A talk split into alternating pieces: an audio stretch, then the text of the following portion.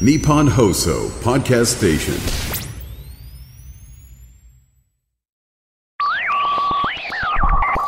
漫画のラジオあのー日本で一番関数を重ねた漫画、えーこれは「ゴルゴ13」のはずですこち亀よりも多いと思うんだよね確かええまあまあでもあのとりあえずもうそのぐらいしかないじゃない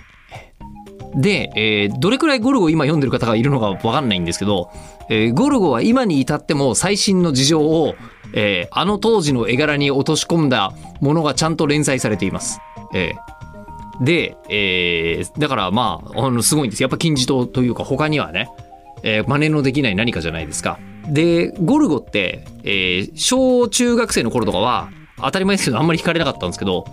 えーおじさんになってから、えーもう40代とかになるとまあ読み応えあるね面白いね「ゴルゴ13」ってなってるのはまあまああのこうそういうこともある程度感じるようになったからですけどで今そんな中で、えー今私が一番リアルタイムを感じてで、えーああこういうのが読みたかったんだよっていうふうに思ってるのが「紛争でしたらはったまで」なんです。えっ、と、そうですね。一応作品としては、ワールドワイドに駆け回る地政学コンサルタントの、えー、八田由里が、えっ、と、いろんなところの各地の、えー紛争を、えーグルメ食べながらプロレス技とかで解決していく。えープロレス技は、あの、プラスアルファでして、あくまで出てくる、こう、あの、こう、荒ごとに対して、えーその、プロレスで対応してるだけで、本質的には、あの、地政学の知恵を使って、えー解決していくというですね、あの、いや、いいんですよ、実に。うん、おー今世界ではこんなことが起こっててこんな風になってんのかみたいなあの世の中の広さを感じさせてくれる漫画なんですね。で好きなんですよ。ええでただこのあの伝元弘さんっていう方がお書きになっていらっしゃるんですが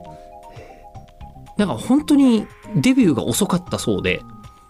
あんまり情報とかもないんですね調べて1個ぐらいインタビュー出てくるのかなぐらいですよね。でどんな方なのかなということで今回、ええお願いをいたしました。さてではどんな方でしょうかはいお聞きいただきましょうどうぞ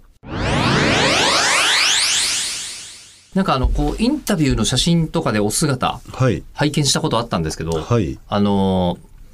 なんとなく作品だけ見てると、はいあの特殊部隊みたいな人が来てもおかしくないよねみたい な気もするんですが、はい。あのー背が高くて、はい。えー薄いですよねそう、そうですかね。はい。あえの、身い長身長何センチですかねや身長81ですね。 181、はいあかなりなんか細いんで、より高く見えるようで、います。はいかなり、えー数字的にはそれほど大きくないですね。なんとなく、まあはい漫画家さんって言われると、納得がいくような、ちょっと違う雰囲気のよ うな、割と不思議な感じの、あ、そうですか。はい、はい。えー方方でいらっしゃいまして、どうも、はじめまして。はいはじめまして。どうも、吉田と申します。よろしくお願いいえたっしとま申す。します。よろしくお願いします。えーで、実は、あのー僕自分で、えっ、と、地上波でも漫画を紹介するコーナーっていうのを、はい結構ずっとやらせてもらってるのですが、はい。えっ、と、2020年段階で、はい。えー勝手にあの放送で取り上げあ、そうでしたか。そうなんですさせていただいてて2020年というと本当に早いです。かなり早い段階まだで。 2巻までそれ出ぐてらいだと思いますね。高ぐらいじゃないですかねはい。ありがとうございます。てその時にもうすでにはいめちゃめちゃ面白いなと、あ、よかったです。はい。って思っていて今でも、はいあのリアルタイムに新刊が出るのをすごく楽しみにしているあはい、あありがのとうご作ざい品ますなのはい。ですがはい。なんでこんなに自分がハマったのかなっていうのをはい。えーこの間あのなんか自分の YouTube の履歴を見ていて、ええー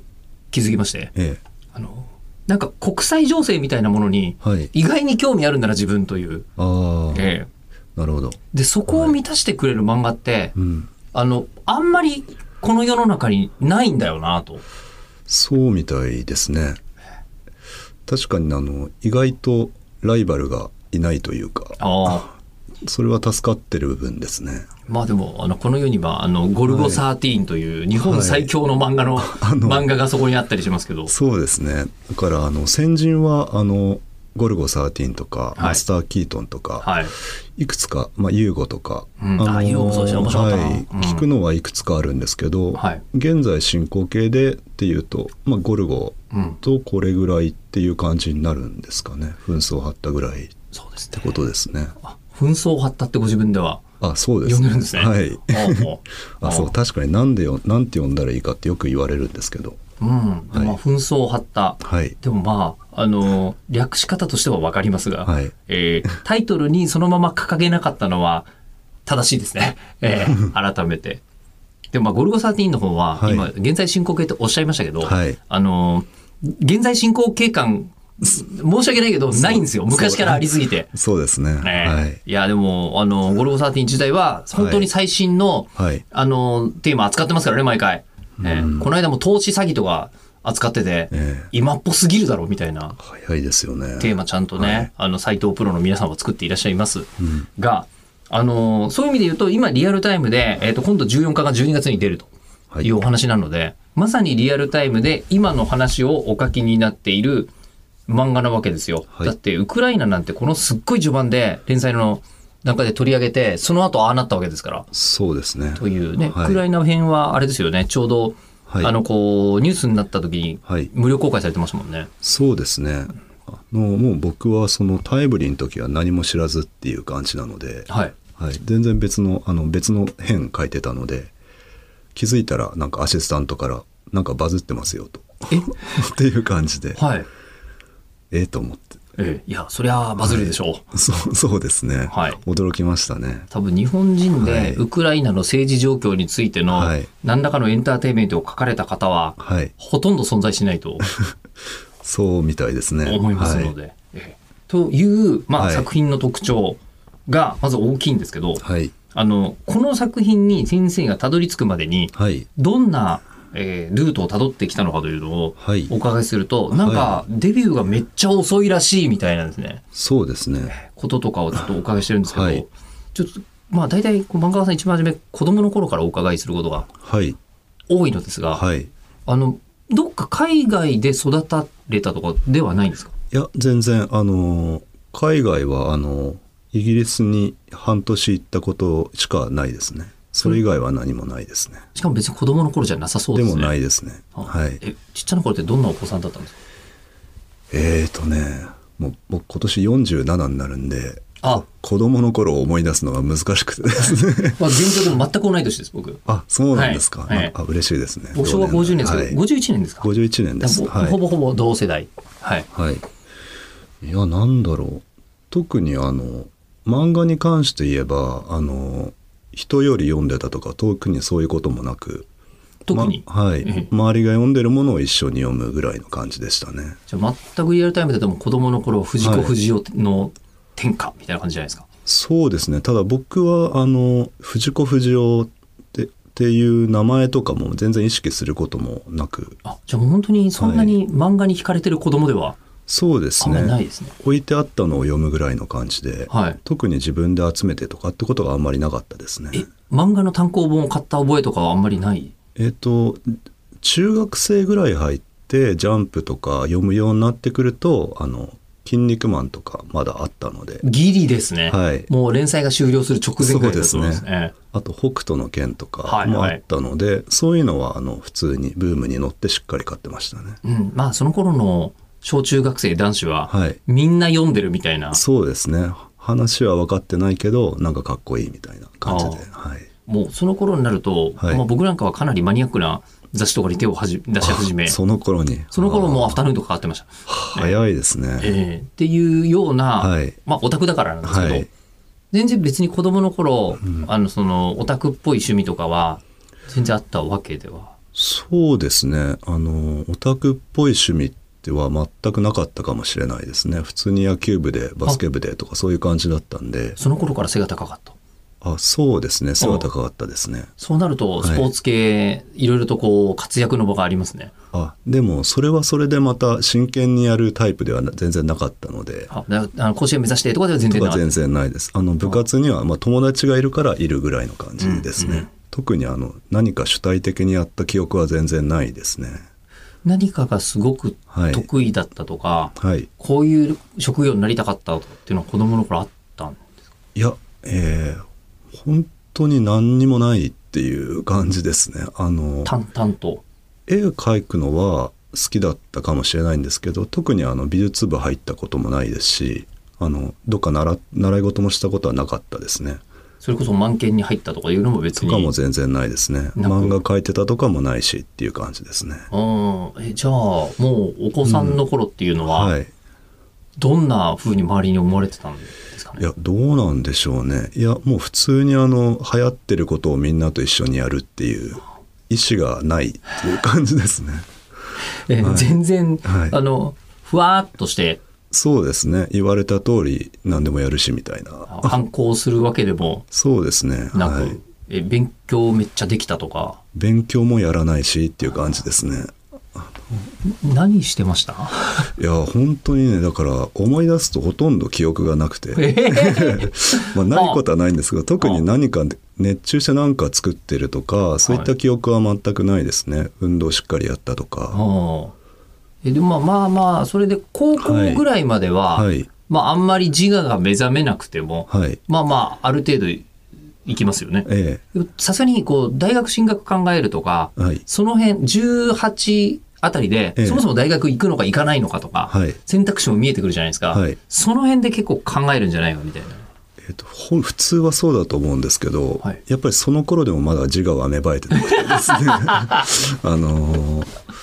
やっぱりあの常に楽そうなことを選ぶというかはいなのであの中学受験とか高校受験僕してなくてはいはいはい。高校受験してないんですか高校受験もたあの今あるのかわからないんですけど単眼受験っていうのがあってはい。一つの学校を指定してそこに入るってことを確約しておけば簡単なテストだけで入れるみたいな、あ、そうだったんだ。はいはあそういうシステムがあってええ。それでもうあの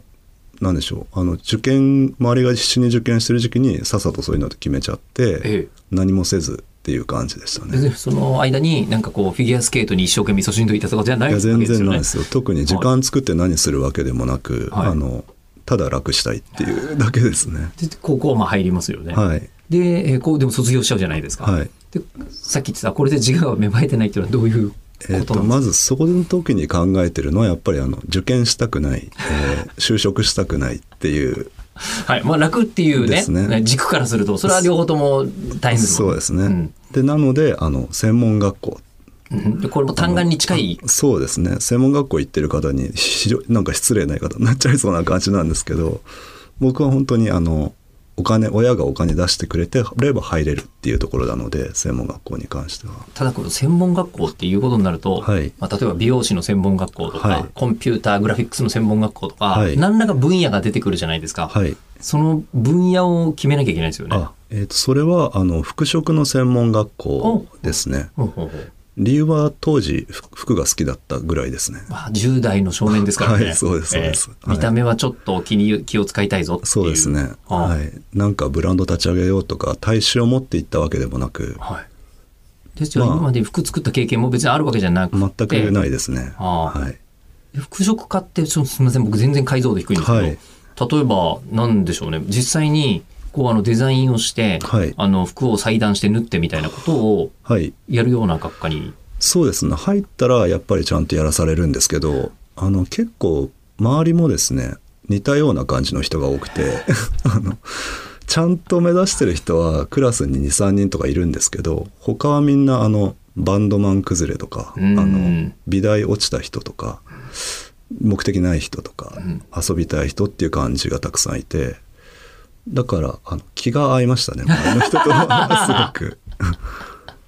あ、周り、ここぐらいまでだと、はいまあ、受験勉強一生懸命やってる人とかもいるし、そうですねうんに対して、なんかよりあの何もしたくない人がたくさん集まってきてっていう感じで、まあ、実際今でも付き合いあるのはその専門の時の友達が多いのでおーあの表紙作ってくれるデデザルおデザイナーとかは、はいあはのその時の同級生ですねおうめちゃめちゃ将来につながってそうですねたんですねあ。のみんななんかダラダラしながら自分の会社作ったりうまくやってる感じですねこちらにあのタイトルロゴカバーデザイニングって書いてあるあそうですね直木小島さんそうですねがそうなんですね。はいへえ。もう10代の時からの付き合いですねおお。いやでもなんて言うんでしょうね。あの結構ブックデザインって、はいあの選択肢の少ない世界というか、はいあの有名ですごいデザインを作ってる方いっぱいいらっしゃるんですけど、はいなんかあの新たな方が出てきたっていうのって実はあんまりないかな漫画の世界ではと思うんですけど。ええああそうですねいやもうあの一巻出るタイミングで誰か頼みたいデザイナーいますかって聞かれたのであの名前を出したっていう感じですねあ前から出たらややるよやるよって言ってくれてたんでおお。それでお願いしたっていう感じですねでも多分もしかしたら編集さんの方は誰かいるって言った時に、はいはいものすごく有名なブックデザイナーの人とかも出てくるのかなみたいに思ってた らものすごくピンポイントでそうですね他はの,、い他のブックデザインとかもやってらっしゃるんですかねえー、と本のデザインはそんなにやらないんですけど、まあ、ええ編集作業はあの普通にあの雑誌デザインとかあ商品デザインとか普通にやるのでやってらっしゃる方、はい、あれでも待てよ今のも服飾家で出会ってるんですかそうですねで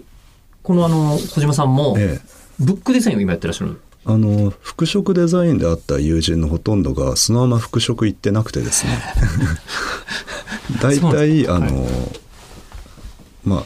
やっぱりデザイン系というかそこは一緒なんですけど大体グラフィックデザインとかそっちの方向行ってる人が多いですねうーんなんかニーズの問題なんですかねそうですねまあやっぱりその服飾の仕事したいって言ってもあの割とす行く先がそんなにないっていううのんがあって、はいでまああのもともと意志が弱い 状態で行ってるので柔軟性があるはいそうですね柔軟性のある人たちが、はいうんであの、まあ、割とみんな道は変わってるけどうまいことやってるっていう感じは気もしますねうんじゃあ、うん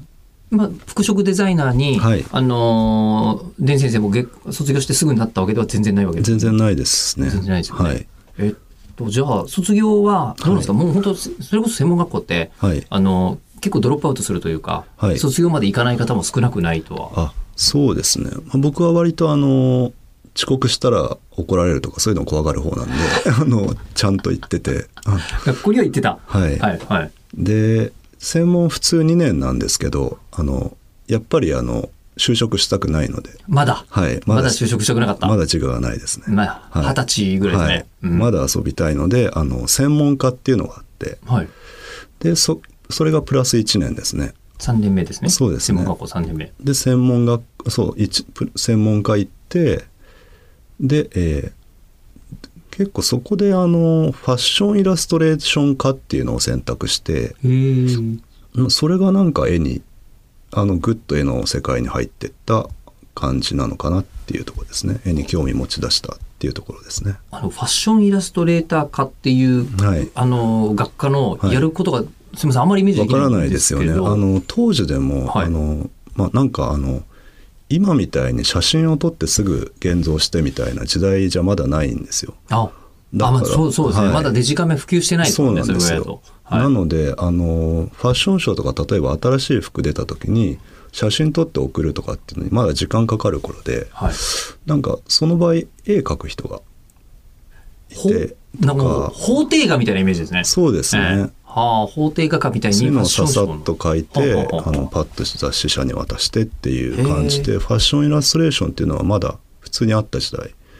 あと製品作る時もあの作る前にあの画像を組み合わせてこんなイメージっていうのを作れないのでそれを絵で描いて起こしておくっていう仕事があったのでギリギリいろんなことが IT 化する前のそうなんですよまだ本当に IT 時代ではないので全然でそれのあの著名だった方があの講師をやっていいてあのそれを取ったっていう感じですねうん、じゃあ、えっとはい今でもなんでしょうねこうあのはいいろんな方の服装とか見て、はいまあ、それの特徴を捉えた絵を描くみたいのはそうですねだからあの授業授業の方はやっぱりあのすぐすぐ書くというかですねあの美大みたいにデッサンしっかりじっくりかけて書くっていうよりはとにかくクロッキーっていう例えばあの人がポーズ取ってそれを1分間で書くとか、うん1分間で書いたら次30秒で書くとかうん30秒で書いたら次15秒で書くっていう感じでどんどん早くしてってパッと見た見たところで瞬間的に特徴を捉えて書くっっていうような訓練をさせられましたね。へえ。それって今は職業としてはあんまりファッションイラストレーターさんのニーズなさそうな気いがかします。ないですね当時でも割ともうそういう仕事はなくなってきたって写真に撮って変わられてた時代だったんでへえ。まあただなんかこう先生の方が目の前で絵を作って見せてくれるんですけどやっぱりあの尋常じゃない速さですごいクオリティのものができるんですね、それを目の前で見るとちょっと感動しちゃって、おうんいいなっていう感じになったんですね手品見て手品師になりたいみたいそれにに近いですね思う感じ。はいああ。で、じゃあそこで、でもそれは将来の職業にま あならないんですよなあのならないはかもしれないけど、見せられてるから、はいあのまあ、とりあえずこそこで1年勉強してみようと。そうですねなるほどね。であの結構生徒も少なくてあのファッションイラストレーターに進む僕とあの2人と教師みたいな感じだったんです贅沢。 はいおうだから割とみっちりではい。でわまあその時の動きみたいのが今でも染みついてるところはありますね結構、その時の動きというのが、あの、えーそうですねあのその早く書くっていうのもそうですけど宿題とか激しくて、はああの画用紙あの一束何枚入ってるのあの100枚ぐらい入ってるのかなあれをな毎週1個あの書いてこいっていう感じなんですよ。よ。であの雑誌を何かファッション誌買って開いたページに載ってる服全部書くみたいな感じのを毎週やらされててはいで、えーまあなとにかく特訓特訓っていう感じですね。あの、楽したいっていう動機で、そうなんです全然楽のできないところにはい そうなんですよ。たどり着いちゃいましたはねい。、ただその書けって言われて書いてるだけなんで、はいあの自分の意思はなく 言われたやってからやってただけっていう感じですね。でそれこそ、あの、楽したいのに、そんだけ密度が濃かったら、はいあの、嫌になって、やめちゃうみたいなことにはならなかったんですかはならなかったですね。まあなんかやめる勇気もないというかそっち側の方なので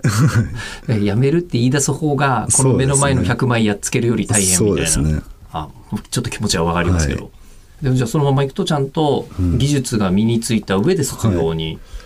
そうですね技技術なのか何なのかっていうそのファッションイラストレーションの絵で就職するってことはやっぱりできないと思うので就職活動はしししなかったですねな。しなかったんですね、はい、でそうですねだから卒業してはいやっぱり就職したくないので、はいで卒業間近になったらあの親からあの海外に外国あの外語学校やってる人がいてあの来るかって言われてんだけど行くって言われてそれでイギリス行ったっていう感じですねあの、えっと、今先生お子さんっていらっしゃいますいやいないでいらっすしゃらないですか、はい、僕はあの普通に、はいえっと、今高3の娘がいるんですけど、ああ素晴らしい、えーはいあの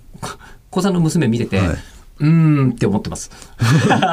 同じぐらいあのこうなんていうんですかね、はい何かがやりたいわけじゃないし、えー楽がしたいことだけが分かるなっていう感じだったそうですねなので僕はまさにそのタイプでまあでもなんかスポーツに打ち込んでる人とか大学受験しっかりやってる人とかってやっぱり周りにはいたので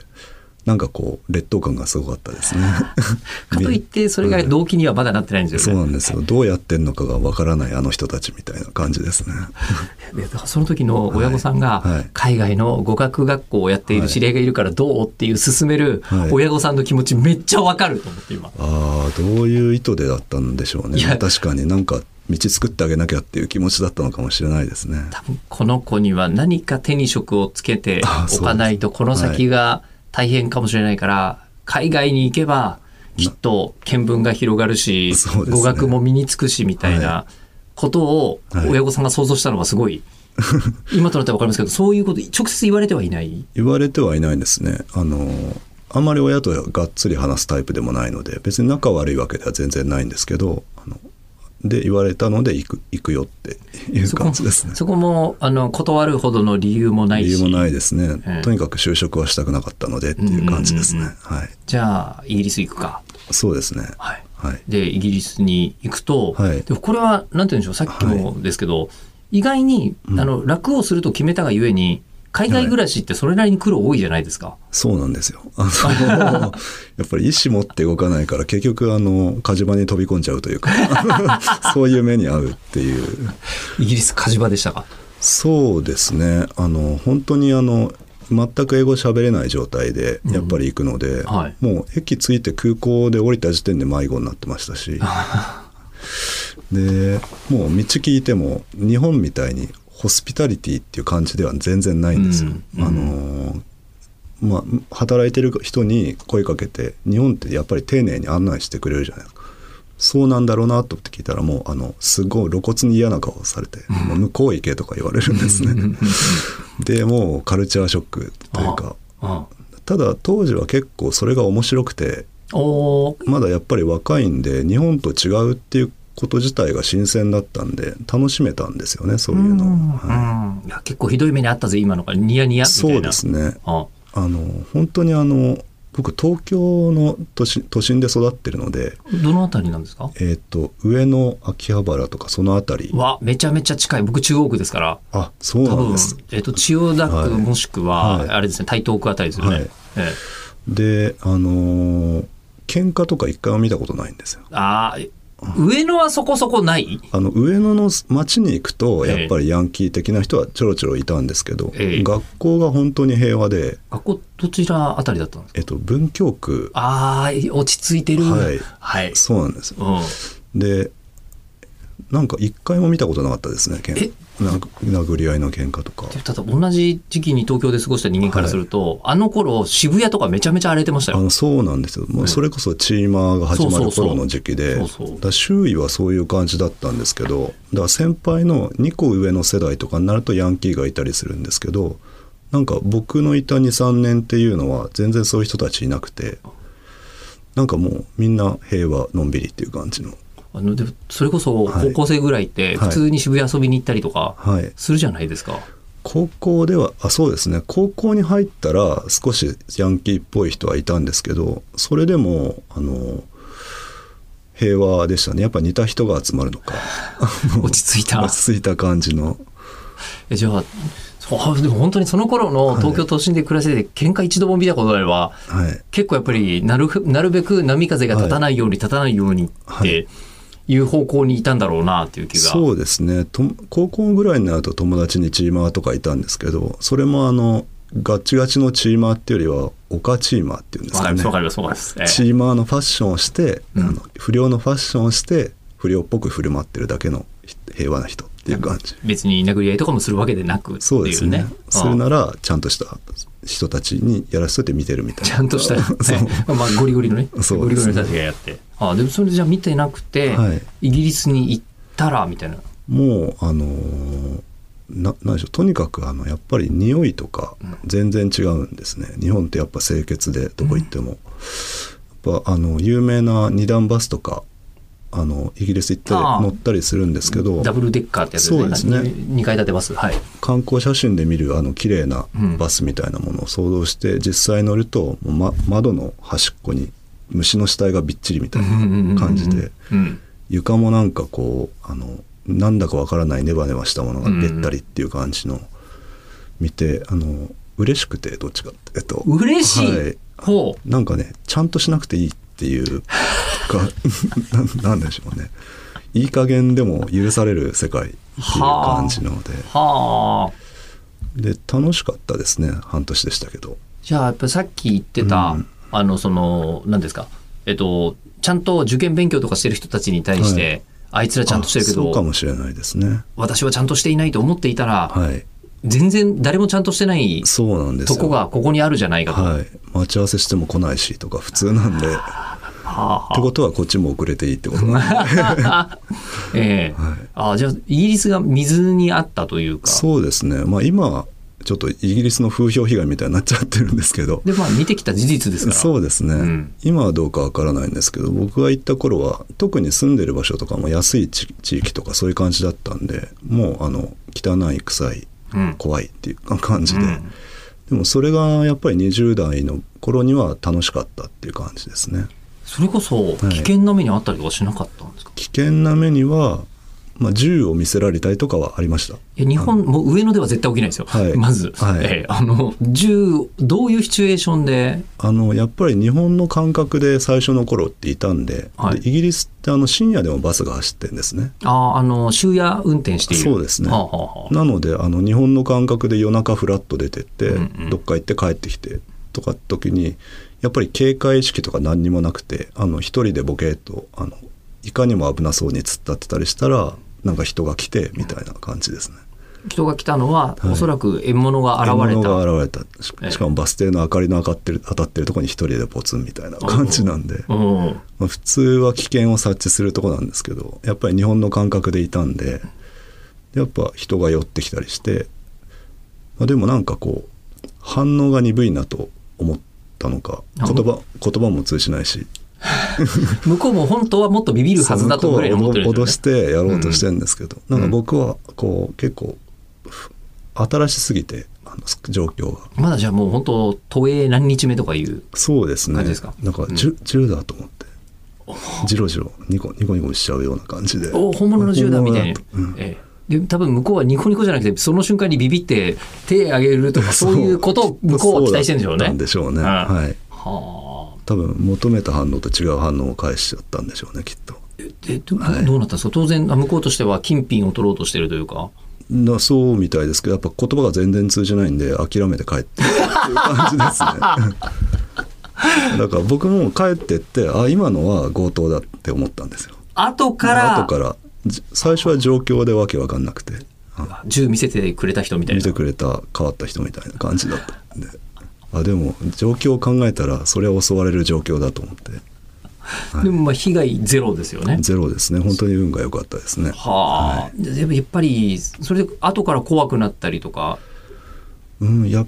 ぱり楽しいが先に来ちゃっててましたねその頃は本当にテーマはいパークは扱いですよね、はい完全にそうですねここはカリブの海賊かみたいなあの感じですよね。そうですね、日本にいた時に不良溜まってるとことか見てたら怖いって思ったんですけど、いなんか全体的に環境が変わってるんで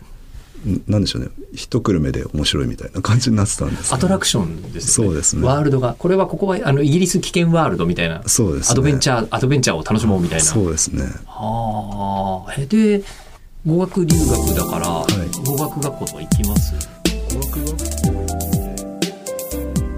こんなに漫画の話が出てこないのは珍しいですけどなんともあのこうなんですかね漫画家さんって志を立ててそこに向けてウェーイみたいなイメージがあると思うんですけど違いますね。さあ一体いつ漫画を描き始めてくれるのか、えー今回はそういう楽しみ方をしていただくのがいいんじゃないかと思います。ということで、えー次回の更新は12月の10日日曜日。はい、こちら午後6時予定でございますので、えーぜひお楽しみに。